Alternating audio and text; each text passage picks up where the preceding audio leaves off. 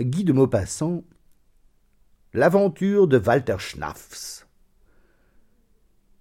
Depuis son entrée en France avec l'armée d'invasion, Walter Schnaffs se jugeait le plus malheureux des hommes.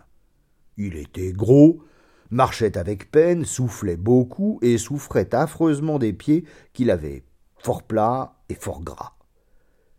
Il était en outre pacifique et bienveillant, nullement magnanime ou sanguinaire, père de quatre enfants qu'il adorait, et marié avec une jeune femme blonde dont il regrettait désespérément chaque soir les tendresses, les petits soins et les baisers. Il aimait se lever tard et se coucher tôt, manger lentement de bonnes choses et boire de la bière dans les brasseries.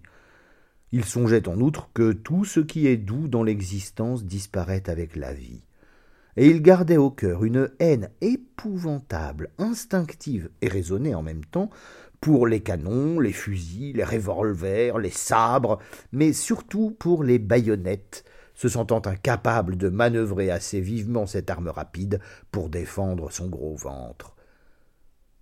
Et quand il se couchait sur la terre, la nuit venue, roulé dans son manteau à côté des camarades qui ronflaient, il pensait longuement aux siens, laissés là-bas, et aux dangers semés sur la route.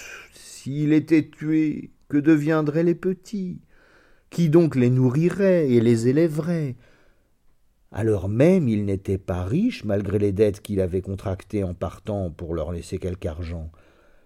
Et Walter Schnaffs pleurait quelquefois. Au commencement des batailles, il se sentait dans les jambes de telle faiblesse qu'il se serait laissé tomber s'il n'avait songé que toute l'armée lui passerait sur le corps. Le sifflement des balles hérissait le poil sur sa peau. Depuis des mois, il vivait ainsi, dans la terreur et dans l'angoisse. Son corps d'armée s'avançait vers la Normandie. Et il fut un jour envoyé en reconnaissance avec un faible détachement qui devait simplement explorer une partie du pays et se replier ensuite. Tout semblait calme dans la campagne, rien n'indiquait une résistance préparée. Or, les Prussiens descendaient avec tranquillité dans une petite vallée que coupaient des ravins profonds, quand une fusillade violente les arrêta net, jetant bas une vingtaine des leurs et une troupe de francs-tireurs sortant brusquement d'un petit bois grand comme la main s'élança en avant, la baïonnette au fusil. Walter Schnaffs demeura d'abord immobile, tellement surpris et éperdu qu'il ne pensait même pas à fuir. Puis, un désir fou de d'étaler le saisit. Mais il songea aussitôt qu'il courait comme une tortue en comparaison des maigres Français qui arrivaient en bondissant comme un troupeau de chèvres. Alors, apercevant à six pas devant lui un large fossé plein de broussailles couvertes de feuilles sèches, il y sauta à pieds joints, sans songer même à la profondeur comme on saute d'un pont dans une rivière. Il passa, à la façon d'une flèche, à travers une couche épaisse de lianes et de ronces aigus qui lui déchirèrent la face et les mains, et il tomba lourdement assis sur un tas de pierres. Levant aussitôt les yeux, il vit le ciel par le trou qu'il avait fait. Ce trou révélateur le pouvait dénoncer, et il se traîna avec précaution, à quatre pattes, au fond de cette ornière, sous le toit de branchages enlacés, allant le plus vite possible en s'éloignant du lieu du combat. Puis il s'arrêta et s'assit de nouveau, tapi comme un lièvre au milieu des hautes herbes sèches il entendit pendant quelque temps encore des détonations, des cris et des plaintes, puis les clameurs de la lutte s'affaiblirent, cessèrent, tout redevint muet et calme. Soudain, quelque chose remua contre lui. Il eut un sursaut épouvantable. C'était un petit oiseau qui, s'étant posé sur une branche, agitait des feuilles mortes. Pendant près d'une heure, le cœur de Walter Schnaff s'en battit à grands coups pressés. La nuit venait, emplissant d'ombre le ravin, et le soldat se mit à songer. Qu'allait-il faire? Et qu'allait-il devenir? Rejoindre son armée? Mais comment? Mais par où? Et il lui faudrait recommencer l'horrible vie d'angoisse, d'épouvante, de fatigue, de souffrance qu'il menait depuis le commencement de la guerre. Oh non, il ne se sentait plus courage. Il n'aurait plus l'énergie qu'il fallait pour supporter les marches et affronter les dangers de toutes les minutes. Mais que faire? Il ne pouvait rester dans ce ravin et s'y cacher jusqu'à la fin des hostilités. Non, certes. S'il n'avait pas fallu manger, cette perspective ne l'aurait pas trop atterré. Mais il fallait manger, manger tous les jours. Et il se trouvait ainsi tout seul, en armes, en uniforme, sur le territoire ennemi, loin de ceux qui pouvaient le défendre. Des frissons lui couraient sur la peau. Soudain il pensa Si seulement j'étais prisonnier et son cœur frémit de désir, d'un désir violent, immodéré, d'être prisonnier des Français. Prisonnier il serait sauvé, nourri, logé, à l'abri des balles et des sabres, sans appréhension possible, dans une bonne prison, bien gardée.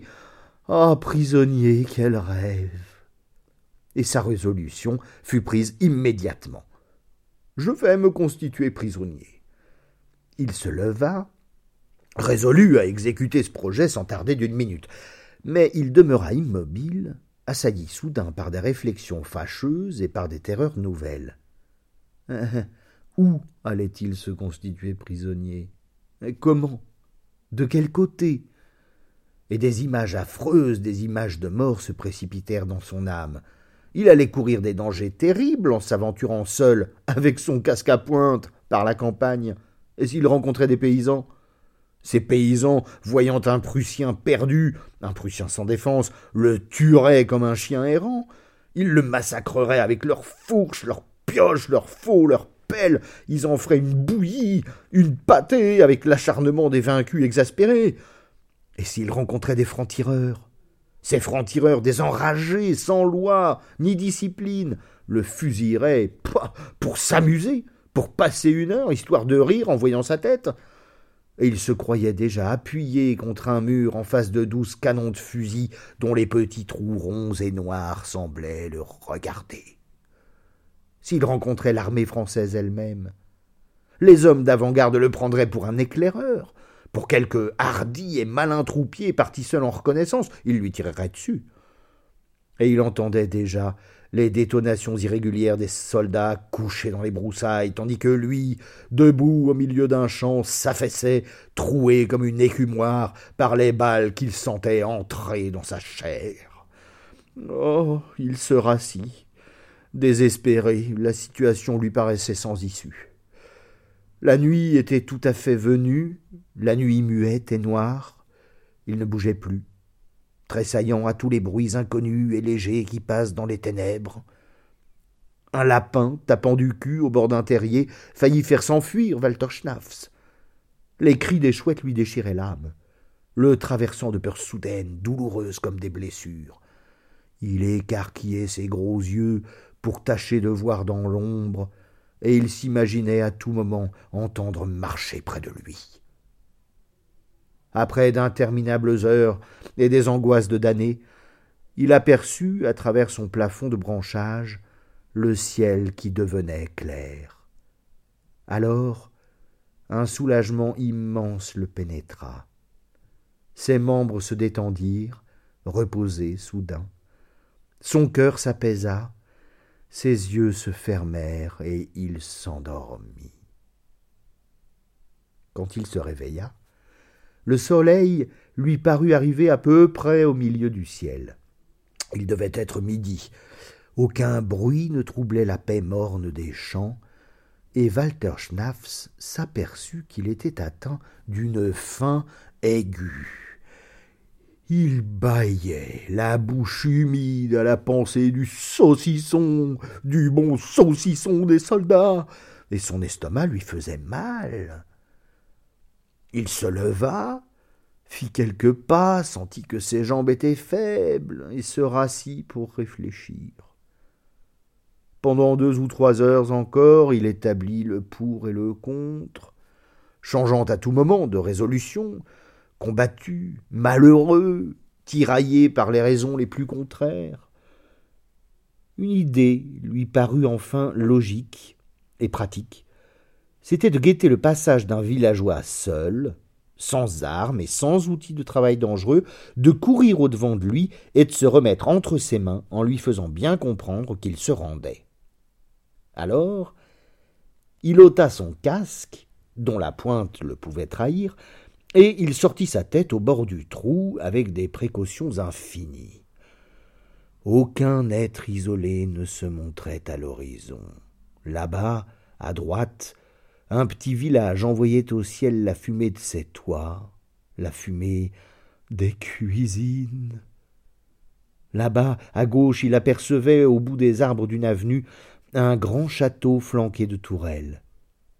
Il attendit ainsi jusqu'au soir, souffrant affreusement, ne voyant rien que des vols de corbeaux, n'entendant rien que les plaintes sourdes de ses entrailles. Et la nuit encore tomba sur lui. Il s'allongea au fond de sa retraite et s'endormit d'un sommeil fiévreux, hanté de cauchemars, d'un sommeil d'homme affamé. L'aurore se leva de nouveau sur sa tête. Il se remit en observation. Mais la campagne restait vide comme la veille, et une peur nouvelle entrait dans l'esprit de Walter Schnafs, euh, la peur de mourir de faim. Il se voyait étendu au fond de son trou, sur le dos, les yeux fermés, puis des bêtes, des petites bêtes de toutes sortes s'approchaient de son cadavre et se mettaient à le manger, l'attaquant partout à la fois, se glissant sous ses vêtements pour mordre sa peau froide, et un grand corbeau lui piquait les yeux de son bec effilé. Alors il devint fou, s'imaginant qu'il allait s'évanouir de faiblesse et ne plus pouvoir marcher. Et déjà, il s'apprêtait à s'élancer vers le village, résolu à tout oser, à tout braver, quand il aperçut trois paysans qui s'en allaient au champ, avec leurs fourches sur l'épaule. Et il replongea dans sa cachette. Mais dès que le soir obscurcit la plaine, il sortit lentement du fossé et se mit en route, courbé, craintif, le cœur battant vers le château lointain, préférant entrer là-dedans plutôt qu'au village qui lui semblait redoutable comme une tanière pleine de tigres. Les fenêtres d'en bas brillaient. Une d'elles était même ouverte, et une forte odeur de viande cuite s'en échappait. Une odeur qui pénétra brusquement dans le nez et jusqu'au fond du ventre de Walter Schnafs qui le crispa, le fit halter, l'attirant irrésistiblement, lui jetant au cœur une audace désespérée. Et brusquement, sans réfléchir, il apparut casqué dans le cadre de la fenêtre. Huit domestiques dînaient autour d'une grande table. Mais soudain, une bonne demeura béante, laissant tomber son verre, les yeux fixes. Tous les regards suivirent le sien. On aperçut l'ennemi, Seigneur, les Prussiens attaquaient le château. Ce fut d'abord un cri, un seul cri fait de huit cris poussés par huit tons différents, un cri d'épouvante horrible, puis une levée tumultueuse, une bousculade, une mêlée, une fuite éperdue vers la porte du fond. Les chaises tombaient, les hommes renversaient les femmes et passaient dessus. En deux secondes, la pièce fut vide, abandonnée, avec la table couverte de mangeailles, en face de Walter Schnafs stupéfait, toujours debout dans sa fenêtre. Après quelques instants d'hésitation, il enjamba le mur d'appui et s'avança vers les assiettes. Sa faim, exaspérée, le faisait trembler comme un fiévreux, mais une terreur le retenait, le paralysait encore. Il écouta. Toute la maison semblait frémir. Des portes se fermaient, des pas rapides couraient sur le plancher du dessus. Le Prussien, inquiet, tendait l'oreille à ces confuses rumeurs. Puis il entendit des bruits sourds, comme si des corps fussent tombés dans la terre molle, au pied des murs, des corps humains sautant du premier étage. Puis tout mouvement, toute agitation cessèrent, et le grand château devint silencieux comme un tombeau. Walter Schnafs s'assit devant une assiette restée intacte, et il se mit à manger. Il mangeait, par grandes bouchées, comme s'il eût craint d'être interrompu trop tôt, de n'en pouvoir engloutir assez. Il jetait à deux mains les morceaux dans sa bouche ouverte comme une trappe, et des paquets de nourriture lui descendaient coup sur coup dans l'estomac, gonflant sa gorge en passant. Parfois, il s'interrompait, prêt à crever à la façon d'un tuyau trop plein. Il prenait alors la cruche au cidre et se déblayait l'œsophage comme on lave un conduit bouché. Il vida toutes les assiettes, tous les plats et toutes les bouteilles. Puis, sous de liquide et de mangeaille, abruti, rouge, secoué par des hoquets, l'esprit troublé et la bouche grasse, il déboutonna son uniforme pour souffler, incapable d'ailleurs de faire un pas. Ses yeux se fermaient, ses idées s'engourdissaient. Il posa son front pesant dans ses bras croisés sur la table, et il perdit doucement la notion des choses et la notion des faits. Ce dernier croissant éclairait vaguement l'horizon au-dessus des arbres du parc. C'était l'heure froide qui précède le jour. Des ombres glissaient dans les fourrés, nombreuses et muettes, et parfois un rayon de lune faisait reluire dans l'ombre une pointe d'acier. Le château, tranquille, dressait sa grande silhouette noire. Deux fenêtres seules brillaient encore au rez-de-chaussée. Soudain, une voix tonnante hurla en avant, nom d'un nom À l'assaut, mes enfants Alors, en un instant, les portes, les contrevents et les vitres s'enfoncèrent sous un flot d'hommes qui s'élança, brisa, creva tout et envahit la maison. En un instant, cinquante soldats armés jusqu'aux cheveux bondirent dans la cuisine où reposait pacifiquement Walter Schnaffs, et, lui posant sur la poitrine cinquante fusils chargés, le culbutèrent, le roulèrent, le saisirent et le lièrent des pieds à la tête. Il haletait d'ahurissement, trop abruti pour comprendre, battu, crossé et fou de peur. Et tout d'un coup, un gros militaire chamarré d'or lui planta son pied sur le ventre en vociférant Vous êtes mon prisonnier Rendez-vous Le Prussien n'entendit que ce seul mot prisonnier, et il gémit Ya Ya Ya Ya Il fut relevé, ficelé sur une chaise, et examiné avec une vive curiosité par ses vainqueurs qui soufflaient comme des baleines. Plusieurs s'assirent, n'en pouvant plus d'émotion et de fatigue. Il souriait, lui. Il souriait maintenant, sûr d'être enfin prisonnier. Un autre officier entra et prononça Mon colonel, les ennemis se sont enfuis. Plusieurs semblent avoir été blessés. Nous restons maîtres de la place. Le gros militaire qui s'essuyait le front vociféra Ah, victoire Et il écrivit sur un petit agenda de commerce tiré de sa poche Après une lutte acharnée, les Prussiens ont dû battre en retraite, emportant leurs morts et leurs blessés, qu'on évalue à cinquante hommes hors de combat. Plusieurs sont restés entre nos mains. Le jeune officier reprit Quelle disposition dois-je prendre, mon colonel? Et le colonel répondit Nous allons nous replier pour éviter un retour offensif avec de l'artillerie et des forces supérieures. Et il donna l'ordre de repartir. La colonne se reforma dans l'ombre, sous les murs du château, et se mit en mouvement, enveloppant de partout Walter Schnaffs garrotté, tenu par six guerriers, le revolver au poing. Des reconnaissances furent envoyées pour éclairer la route. On avançait avec prudence, faisant halte de temps en temps, et au jour levant, on arrivait à la sous-préfecture de la Roche-Oiselle, dont la garde nationale avait accompli ce fait d'armes. La population, anxieuse et surexcitée, attendait. Quand on aperçut le casque du prisonnier, des clameurs formidables éclatèrent. Les femmes levaient les bras, des vieilles pleuraient. Un aïeul lança sa béquille au Prussien et le blessa, au nez. Le colonel hurlait. Veillez à la sûreté du captif. On parvint enfin à la maison de ville.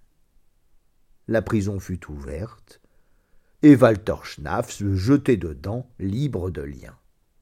deux cents hommes en armes montèrent la garde autour du bâtiment. Alors, malgré des symptômes d'indigestion qui le tourmentaient depuis quelque temps, le Prussien fou de joie se mit à danser, à danser éperdument, en levant les bras et les jambes, à danser, en poussant des cris frénétiques, jusqu'au moment où il tomba, épuisé, au pied d'un mur. Il était prisonnier. Sauvé. C'est ainsi que le château de Champignet fut repris à l'ennemi après six heures seulement d'occupation. Le colonel Ratier, marchand de draps, qui enleva cette affaire à la tête des gardes nationaux de la Roche-Oiselle, fut décoré.